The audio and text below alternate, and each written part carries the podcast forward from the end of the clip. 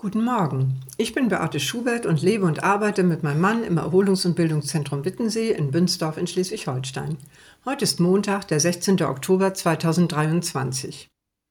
Gott sei Dank habe ich heute nicht verschlafen. Gott sei Dank hatte der Zug keine Verspätung. Gott sei Dank schneit es noch nicht. Gott sei Dank weiß ich schon, was ich morgen zu Mittag koche. Gott sei Dank, Gott sei Dank. Was denkt Gott sich wohl, wenn ich das so sage?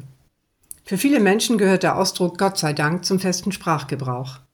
Ob Gott sich dadurch angesprochen fühlt? Soll er sich denn angesprochen fühlen?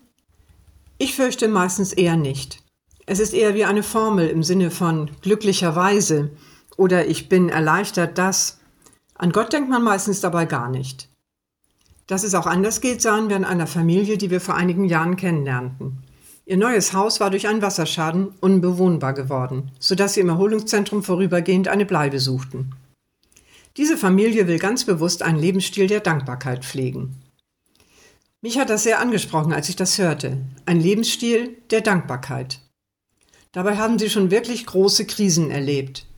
Tod des ersten Ehemannes, ein durch einen Unfall behinderten Sohn, der Jahre später an einem Krampfanfall stirbt, Monatelanges Nomadenleben durch das unbewohnbare Haus, Ärger mit der Versicherung. Da ist man doch versucht zu fragen, wie kommt ihr darauf, von Dankbarkeit zu sprechen? Jeder würde verstehen, wenn ihr hadertet und verbittert wärt. Ja, das wäre wohl im Allgemeinen das Normale. Aber wäre das erstrebenswert? Einmal ganz davon abgesehen, was Gott davon hält. Tut uns das gut? Ich fürchte nicht. Das Bessere ist ein Perspektivwechsel. Ein Blickwechsel weg von dem Ungewissen oder Schweren oder dem selbstverständlichen Alltagstrott hin zu Gott und dem Guten, was er uns schenkt. Ein kleines Experiment nach einem Text, den ich einmal las. Halten Sie es für möglich, für folgende Dinge dankbar zu sein? Ich bin dankbar für die Steuern, die ich zahle. Ich bin dankbar für die Fenster, die geputzt werden müssen.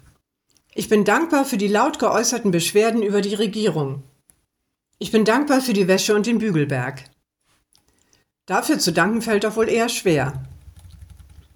Eine ganz andere Bedeutung bekommen die Sätze aber, wenn wir die Blickrichtung ändern und uns bewusst machen, was hinter diesen Ärgernissen steht. Dann hört sich das so an. Ich bin dankbar für die Steuern, die ich zahle, weil das bedeutet, ich habe Arbeit und Einkommen. Ich bin dankbar für die Fenster, die geputzt werden müssen, weil das bedeutet, ich habe ein Zuhause. Ich bin dankbar für die laut geäußerten Beschwerden über die Regierung, weil das bedeutet, wir leben in einem freien Land und haben das Recht auf freie Meinungsäußerung.